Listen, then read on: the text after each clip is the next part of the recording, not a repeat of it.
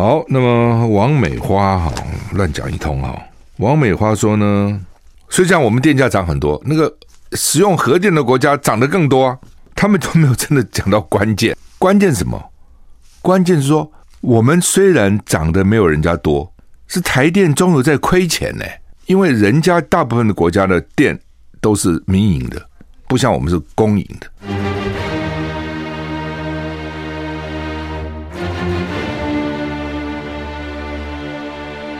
赵少康时间，吃喝玩乐骂，和我一起快意人生。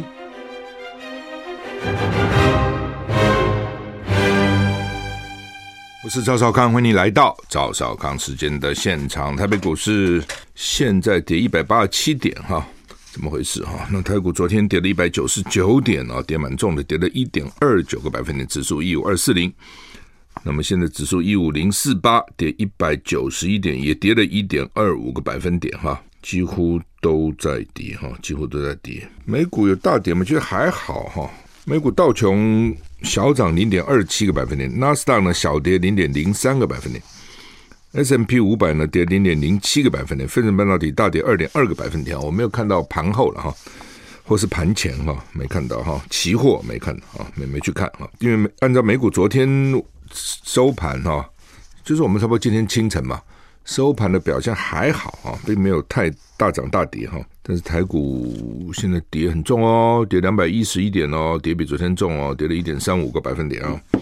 欧股英国小跌零点一五个百分点，法国跌了零点九个百分点，德国大跌一点七三个百分点。天气啊，今天六月最后一天了，今天过完这过了半年了是吧？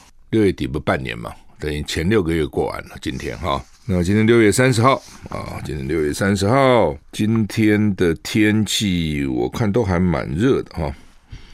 那有些地方会下雨啊，明天七月一号又受到低压带的影响啊，也是啊，南部及东南部地区有短暂阵雨或雷雨哈，并且有局部大雨发生的几率啊。北北基今天温度啊，北北基桃竹苗都一样，二十五到三十五度。降雨几率北北基十，桃竹苗二十到三十，中彰投、云嘉南、高屏都一样，温度二十五到三十四度。降雨几率不同，中彰投二十到五十，云嘉南六十到七十，高屏五十帕。宜兰二五到三十二度，花莲二六到三十一度，台东也是二六到三十一度。宜兰花莲降雨百分之二十，台东百分之四十哈。外岛是二六到三十一度哈。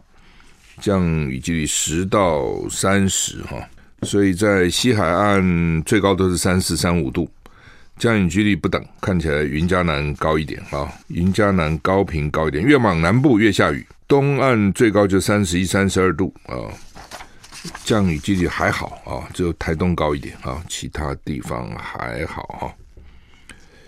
这股市这样跌两百一十四点，台积电跌七块五啊，台积电跌到四百八十四块，跌破五百哈，那只有四百八十四哈。不容台风带来天气不稳定哈，气象局今天说呢，水汽还是多，特别是迎风面的东半部及恒春半岛，整天不定时有短暂阵雨或雷雨，东南部及恒春半岛容易出现较大的雨势，那午后要留意。气候变化，有时候有些地方雨势大，容易伴随瞬间大雨、雷击、强阵风。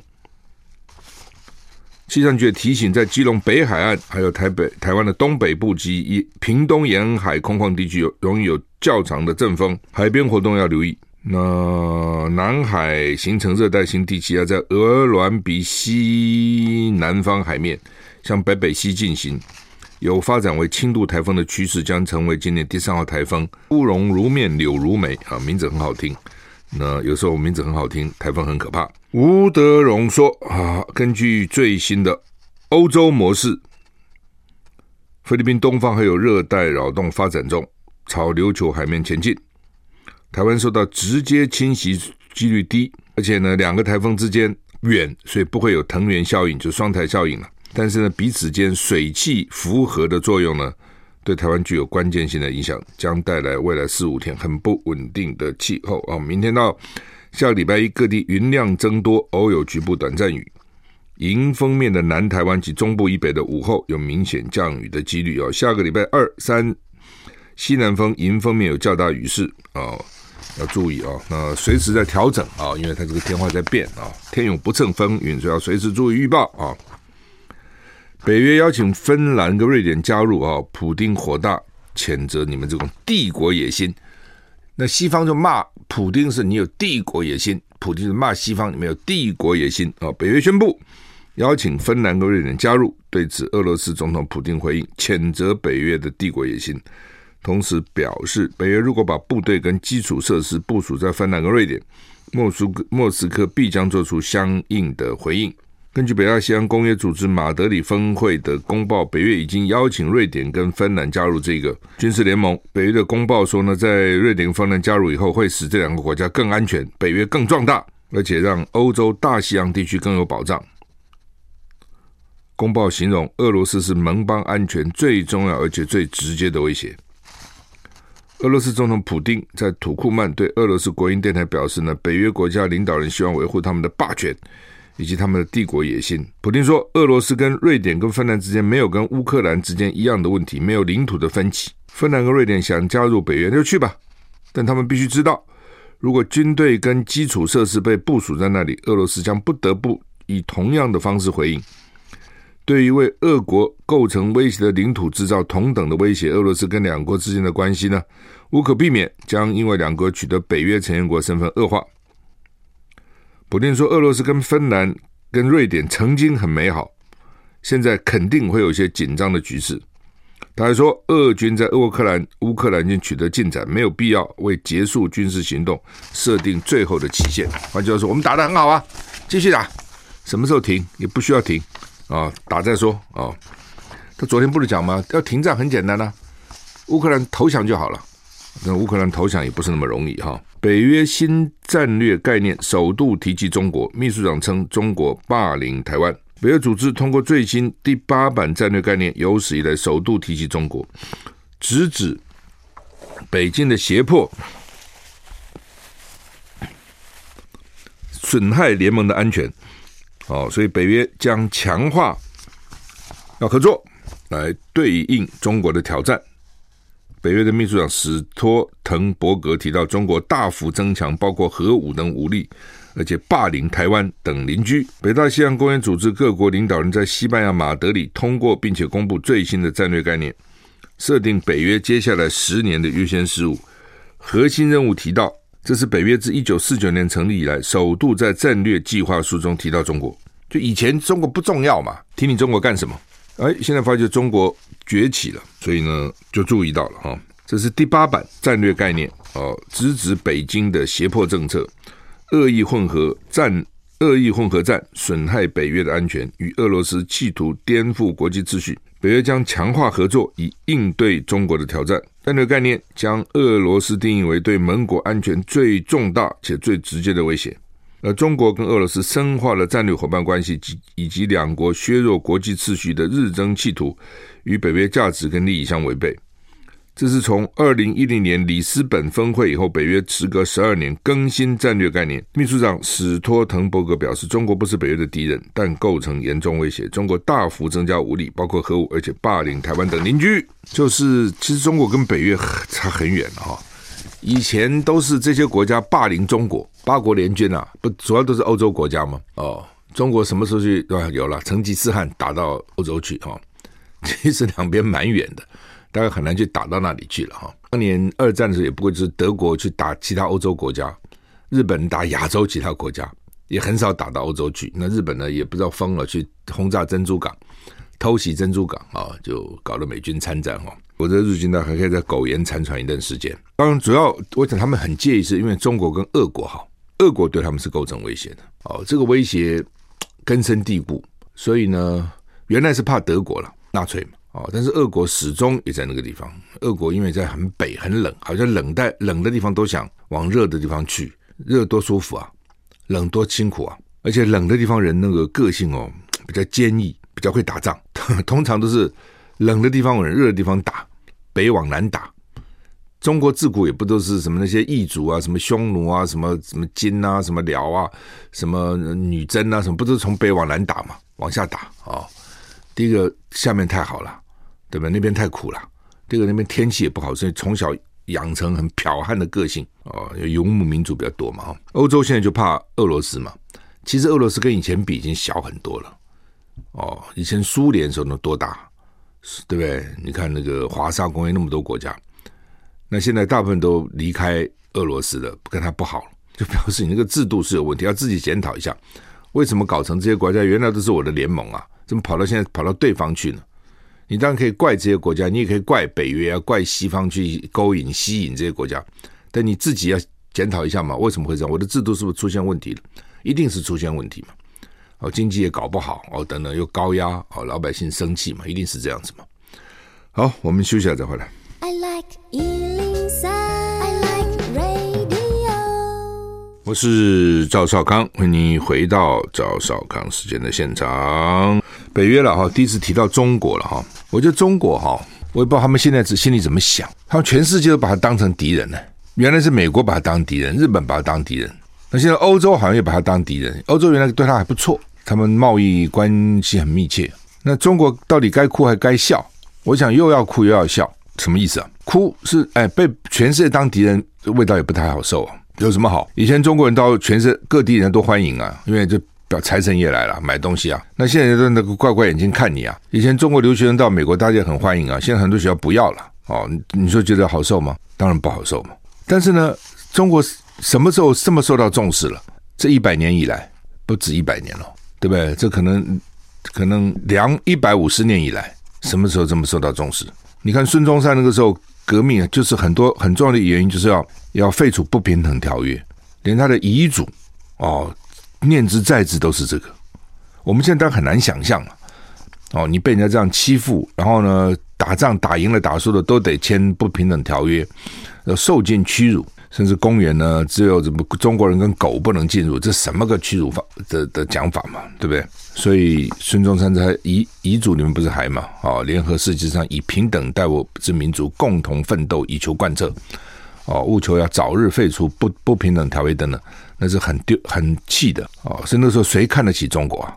对不对？啊，所以是东亚病夫、鸦片鬼一大堆，突然之间变成大家都说他是个威胁，那到底？表示说，大家都觉得他蛮厉害的啦。这其实也是哈，就是说，虽然共产党在大陆搞那些制度，他要靠两个东西。你说，我常常在想说，那些人真的不要自由吗？真的不要民主吗？不会嘛？你要自由要民主，这是天性嘛。那那个时候，共产党把国民党干掉的时候，也是要自由要民主啊，并不是说我不要自由不要民主把国民党干掉，都是骂国民党不够自由不够民主啊。所以大学生上街头啊。对不对？要争民主啊，要争自由啊！哦，好了，民主自由，国民党做的不够，把国民党干掉以后，共产党上来有民主有自由吗？没有啊！那你说，从五四到天安门事件，那些大学生争的，不过也就是民主自由嘛？那怎么会现在不要呢？不可能不要嘛！那是人性，人很基本的一个要求嘛？为什么会不要呢？我觉得它是两点，第一个就是经济，对吧？以前经济很烂呐。我把经济改善了，让你生活好啊，衣食足，然后知荣辱啊，对不对？你先有饭吃，有衣服穿，生活过得好，你这个先满足了，你就会，哎，想想看，日子比以前过好很多嘛，你还有什么好不满足的呢？老一老一代一定跟小的这样讲嘛，哎，算了算了。所以呢，第一个经济，所以它的经济发展很重要。如果经济发展停滞，它就会有问题，这是第一个。第二个呢，就是国家的这种民主的。荣誉跟自信心，以前多受人家欺负啊，受到多少屈辱啊，对不对？甚至日本这个去打中国，一打打八年，那也是很惨的。俄罗斯从北边，日本从这个南边，俄罗斯对中国好吗？定了多少不平等条约啊，对不对？北京条约、爱辉爱婚会条约什么一大堆，都都是欺负中国的，尼布楚条约等等。好、哦，现在你俄罗斯要打仗还得靠中国，对不对？你日本还怕中国哦？美国呢？虽然中国跟美国比还是差，我认为差蛮远的了，但是至少美国也很怕中国崛起嘛。所以从这个角度来看，中国在世界上是扬眉吐气了。你喜欢我也好，你讨厌我也好，不重要，那你不得不重视我。所以对很多中国人来讲，那是很重要的哦。那种民族主义是很。很重要哦。这也是为什么在这种情况之下，好吧，大家就忍耐吧。哦，日子可以过下去就好了。哦，你不去搞政治不就好了吗？不要天天乱讲话不就好了吗？哦，所以这是为什么了哈？就是说，甚至很多在台湾的台湾的人哦，蓝军里面有些人也也觉得这样啊，至少老公把大陆搞得很好啊。哦，这在国际上啊受到重视啊。哦，等等，所以呢，你看台湾民主搞得很乱了。哦，所以反而就认同他。所以蓝军的麻烦也在这个地方。那你认同了他，在台湾就不要选嘛。这不用选举了，你选举在台湾呢，哦，但是的确蓝军有不少人是是这样子的，哦，心态是这样子的，哦，就觉得说至少你看他让中国站起来了。叙利亚承认乌东两个分离地区独立，泽伦斯基宣布断交，哦，你看已经有国家开始表态了，哦，叙利亚表态承认乌克兰东部两个分离领土的独立地位。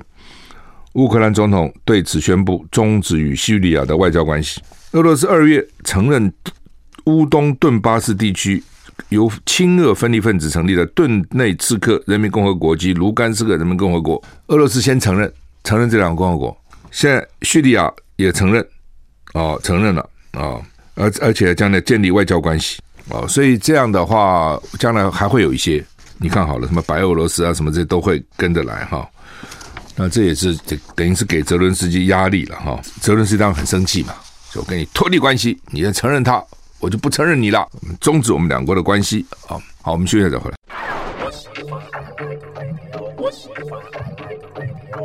我是赵少康，欢迎回到赵少康时间的现场。联合报头版是说黄明昭接警政署长，黄明昭何许人？高雄市警察局长哈，所以你看现在高雄以前都是台北市警察局长。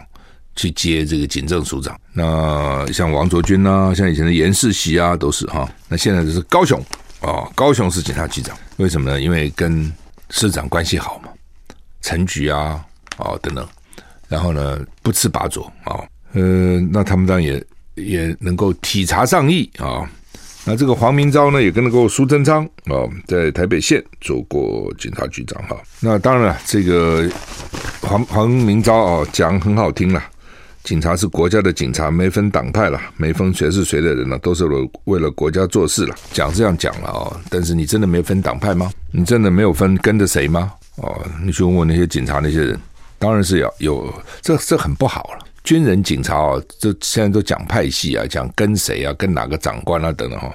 其实他真的就是军人，就是国家的军人，警察就是国家的警察，就是国家的人才嘛，不是谁的呢？哦，跟对的长官就平步青云。哦，飞黄腾达，跟错了就惨了。你管你多多厉害，你跟错你就完了，这很不好。好，那么王美花哈乱讲一通哈。王美花说呢，虽然我们电价涨很多，那个使用核电的国家涨得更多啊。哦，等等等等哈。嗯、那学者当然是说乱讲，法国只涨四趴哦，等等哈。他们都没有真的讲到关键，关键什么？关键是说我们虽然涨得没有人家多。是台电中油在亏钱呢，因为人家大部分的国家的电都是民营的，不像我们是公营的。那你民营的杀头的生意有人做，赔钱的生意没人做，他会干嘛要赔呢？他一定会反映成本嘛，对不对？所以你用用户他长期来，他就是跟着成本走嘛。那你台湾不同啊，你台电中油是国家的，那是公营事业。第一个，你公营事业的效率一定没有民营好。否则，为什么每次公营事业要民营化，他们都员工都反对呢？为什么？这点应该很高兴啊！我民营化效率高，不高兴吗？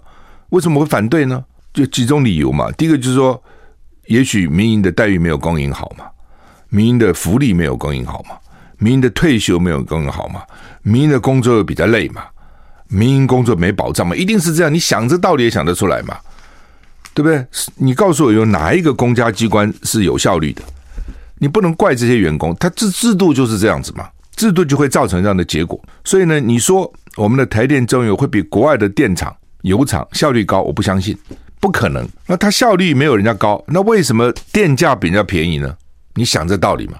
它哪有比人家便宜？它怎么可能比人家便宜？它是公司吸收了嘛？那你说很好啊，那公司吸收没涨到我啊，那就好了，我管它其他的。对啦，你表面看是这样，但其实不是这样。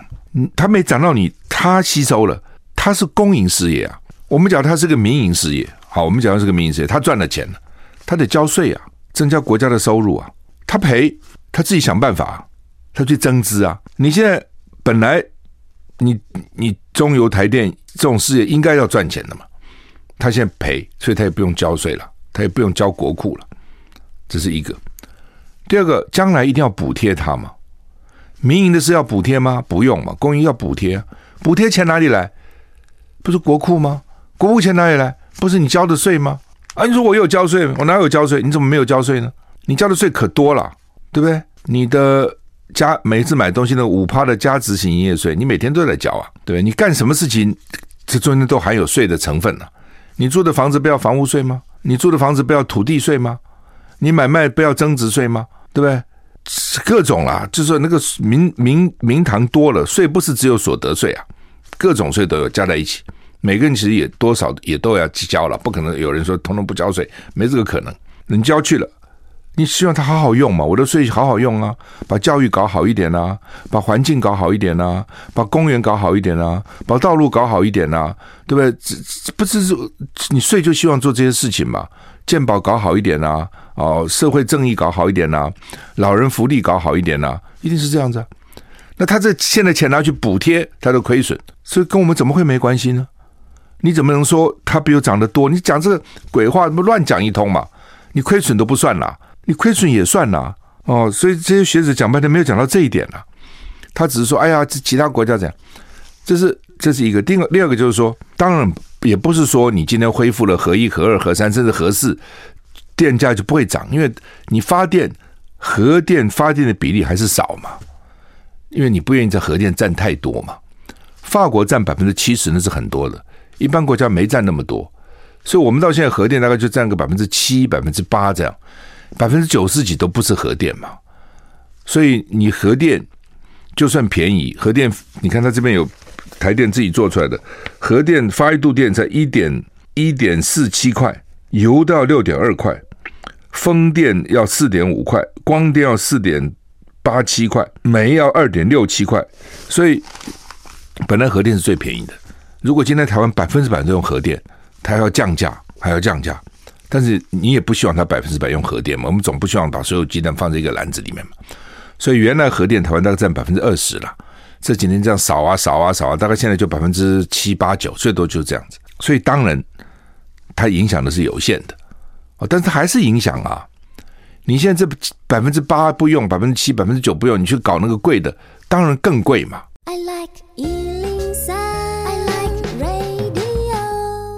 我是赵少康，欢迎回到赵少康时间的现场。那么刚讲哈，这个王美花哈乱讲一通，说核电国家讲更多，就表示我们哪涨得多？别人人家用核电，说我们不用核电，我们没有涨那么多。第一个，你现在也在用核电了，你你现在也有百分之七的核电，怎么没有呢？只是你将来这个都不要了，你就会涨更多，就这么简单。那人家是慢慢慢慢在增加，你是慢越来越减少。而且呢，你是国营事业，他把那个赔的都吃吃进去了。台电不是今年可能会赔一千五百亿哦，到到现为止已经赔了八百多亿了。中油还不算，中油也在赔。为什么中油的天然气什么也在赔？不准涨给台电，所以你要两个加在一起看。那中油跟发电有什么关系？当然有啊，中油进口天然气卖给台电了，那么烂兄烂弟啊！哦，所以两个加起来会赔到两千亿以上。中油加台电两千亿，很多钱呢。哦，这做什么不好啊？对不对？给大学生，公立大学都不要交学费，都够了，不很好吗？对不对？年轻人买房子，政府补助你，不是也很好吗？年轻人生孩子，政府补助你，国安问题不是很好吗？干嘛这两千亿这样这样这样赔掉呢？好，那么所以呢，真是乱讲一通哈，这乱比，你不讲也就算了，人家也就啊，你讲了，第一个显示你的程度很差，显示你的逻辑概念很差。显示你的关照没有全面，你是经济部长哎，台电中油是你管的，他赔钱跟你无关呐，他赔钱跟你，如果你自己家里开的公司，你有没有关？你告诉我，对不对？讲些什么鬼话？真的是，你就听了都生气。这是部长哎，哦，部长是多重要的，对不对？是国在国策一品大臣呢，对不对？戴红顶子的，哦，那是很重要的。林志坚也很好笑，说内部民调不认为我落跑。什么叫内部民调？拿出来给我们看看呢？拿出来看看呢？还是你只是问问民进党这些人说，哎，我这样算不算落跑？不算，很好，赶快跑，不是很好笑吗？那当然是落跑，怎么不是呢？但你可以解释我为什么落跑，这都可以的，对，你也可以讲出一堆理由啦。哦，那你不能说这不是嘛？你这个你不是民意代表，叫民意代表，因为很多嘛，对不对？议员那么一大堆啊、哦，这个立委那么一大堆啊、哦，你说好吧，你去选举等等，而且我做更重要的事情嘛，我觉得可可以讲得通了哈、市长就是一市市长就这么一个，而且你不是只有市长，你副市长也跑了，啊，两个都辞了。对不对？你都不觉得有一点对不起选你的民众们？这种讲讲对不起，哎呀，拍谁了哈？我我因为怎么原因的？我内部说我没有落跑，这脸皮真厚哎！你不讲也没有人，嘛就就算了啦。就跟王美花讲，你不要去扯说人家那个核电国家用核电的比我们涨得多，对不对？你要自己拿出来讲说我没落跑，你怎么没有呢？对不对？那韩国瑜那个时候去选总统，不被骂死了吗？民进党怎么骂的？韩国瑜就不行，为什么你就可以呢？哦，你说我是呃第二任，那怎样？第一任、第二任，每每一任每一任算的，没有什么第二任就可以，第一任一样的。你只要第一任选上就跑了，嗯，被骂；第二任选上跑不骂，有这种事情吗？你老是这种搞半天选的你跑，怎么不骂你呢？每一任都是一个新的任期嘛，那可比你的，那你干嘛选第二任呢？他就是个新的任任期啊。什么就是第一任可以，第二任第第一任不行，第二任可以，那乱讲一通。这逻辑也不通，你搞不懂民主一任一任什么意思啊？一次选一次选，每次选就是一个新新的开始嘛。所以你骂韩国瑜骂得可痛快了，然后现在呢？所以所以才被讲说一人卡两市嘛。所以我觉得就是像这种事情哦，你就第一个你不要讲话，好吧？人家骂就虚心接受吧，哦，要不然讲就是道歉嘛，哦，哎，再讲我还振振有词，你不这些人真的是真的是脸皮很厚啊，不觉得吗？联合报今天有一个叫做桃园说台湾最后一家合法的公娼叫天天乐，现在显然天天不乐哦，因为说呢，因为疫情，所以大家也不敢去哦，没什么生意，所以就关门了。经营了六十年，熄灯。那全台湾再也没有合法的性交易了哦。最后一个小姐叫做花花，花花世界的花花，干了三十年，现在要离开了啊。啊，它有有整版。啊，A A 五几乎是整版，不是几乎了，就是用整版来报道这个事情。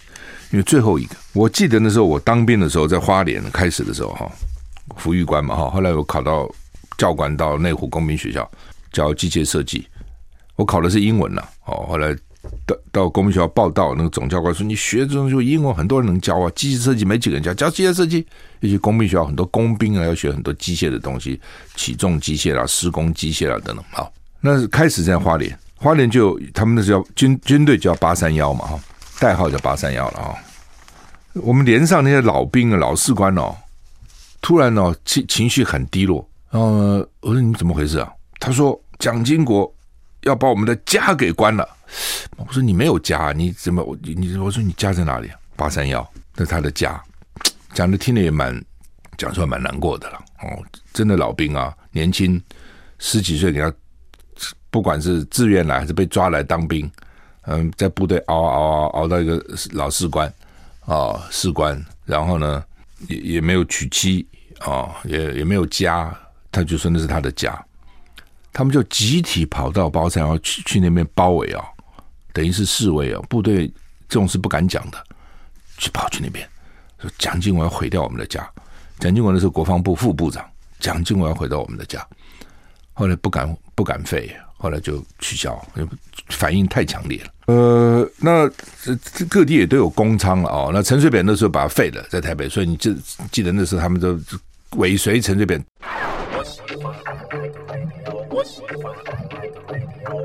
我是赵少康，欢迎你回到赵少康时间的现场。刚讲哈，天天乐熄灯了哈。刚讲这个，我我记得最早的时候，那个好像是不是林洋港谁当台北市长，就把北投给关了。北投本来就是很多这种特种行行业嘛，北投给关，哦，北投关，我就印象很深刻。那个时候，哇，媒体也是整版整版的做，哈，印象特别深刻。然后他们就访问那些在那边工作的小姐了，哈，说你们看尽人生百态，哦，很他们他对我们看到很多人呢，哇，赚大钱，眼看他起高楼，眼看他宴宾客，眼看他楼塌了。有一集他讲一知道，我现在印象很深刻。那个小姐说呢。什么样的客人后来就垮了？账单来看都不看的客人，我印象很深刻啊、哦。所以有现在到餐厅吃饭一定要看一下。那每次看的算错账的都多算，没有少算过，我不是讲过吗？奇怪了，人可能会算错，不过现在用计算机比较不会了哈，可能会算错。那赫然率应该是算多算少，应该几率一样嘛。我算错有可能算你，你是学校考试算数也会计算错啊。有时候加多加一点，有时候少加点。我到现在为止从来没有一个少算的，都是多算的，这不很奇怪吗？你算错在里啊，有多算我同我说啊，对不起，我好，我刚才这个算错啊，对不起，我改一下。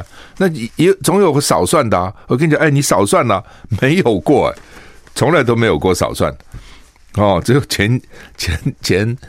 前一个月吧，我去一个餐厅吃饭，然后呢，诶，有点那个佐餐酒了哈，那个酒哈，我拿了在那一看，我说我没有注意，就把就看了一下那个价钱还好，后来就看不对啊，哦，我回家一看不对啊，少了一两千块啊，就是那个酒钱没算，我就打电话到餐厅，我说不对啊，我说你今天那个账，我后来仔细看一下，酒钱没算哈，哎呀，他说旁边有个客人帮你买了，哦。那叫我不要告诉你们，那我们餐厅呢是失礼了，应该要跟你讲一声，因为当时要跟你讲一声，你可能不要啊，或者你要跟人家道歉啊。有哦，搞半天不是少算，是别人付了，只我只有这一次哦。你看怎么少了？我还打电话到那个餐厅去，我说不对不对，我说你你们搞错哈，因为我怕了，你弄错以后，到时候变成那个那个管账的小姐要负责，你会害到别人哈。所以我记得很很清楚哦，北投的那种就是说，凡是那个账单来。看都不看一眼的，大部分没有什么好下场。做生意后来都垮了，就不不在意哈。当然你说是不是就没这个事？因此就没有什么工厂的？不是啦，他就走入地下了嘛。他现在大家为什么不去了？去的也少了。你看这边也讲说，以前最早去的就是老农民，老农民真可怜哦，不准他们结婚。阿兵哥年轻的工人、单身汉哦，他说当时络绎不绝。就是资深远景回忆，那为什么现在不去了呢？那这人没有需要吗？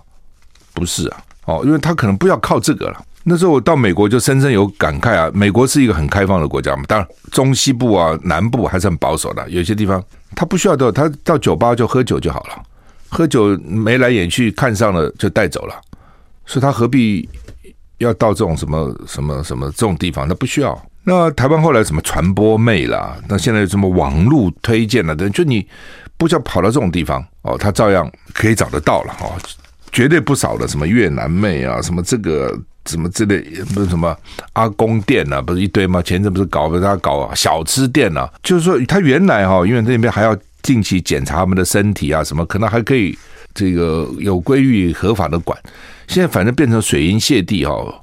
所以，我记得有一次我在台北市当议员咨询，我说台北市是春城无处不飞花，报纸记者很高兴，给我做成标题啊，赵少康是台北春城无处不飞花，真的是这样，很多了，绝对不是少了，你以为没有了？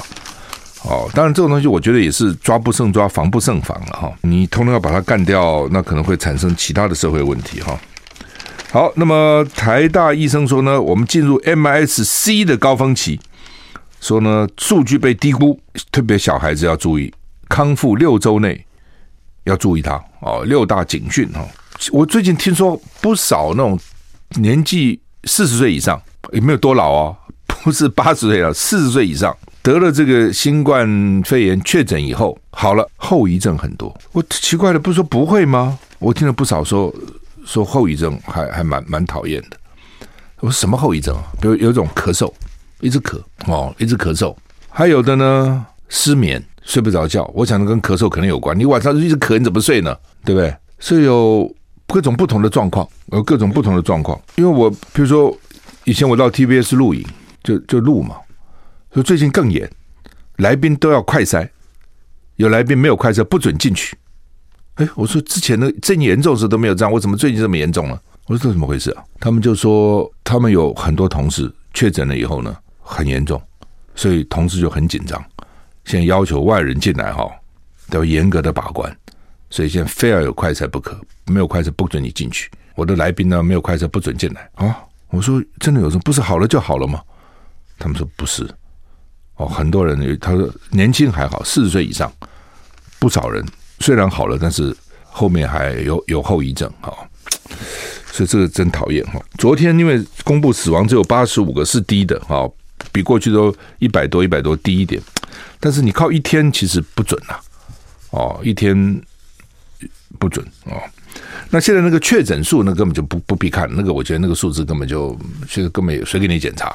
你自己检查，好，所以那个不必看，好吧？这个石班又被抓了哦，老老公又抓了，呃，又抓了两个，那我们就很气啊，这都是假的，都骗的啊！大陆应该提证据啊，说到底怎么回事啊？我觉得对了，当然你要大陆提证据，那大陆就讲说你是以次代好，用那个次等的代那个最好好的哦，你们我们跟你们的签约有可以借牌吗？ECFA 有这样写吗？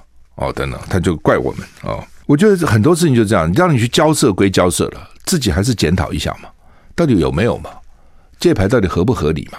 对不？有没有这些事情？哦，你吵架当然你你可以吵啊，哦，你去跟他吵，问题吵架解决不了问题啊，因为他是买方啊，你是卖方啊，那我买方我挑你毛病，我不买了，那你我就不买就不买了，我也没欠你，我非买你不可啊，对不对？而且你现在只是农产品呢、你现在如果搞到工业产品、电子产品还更麻烦，消费产品更麻烦，所以这也是就是说关系好有沟通管道，其实很重要。你现在没得沟通管道，怎么各说各话？哦，怎么骂骂骂，只是自己泄愤而已。政治上哦解决了，但实际上没有解决。好，我们时间到了，谢谢您收听，再见。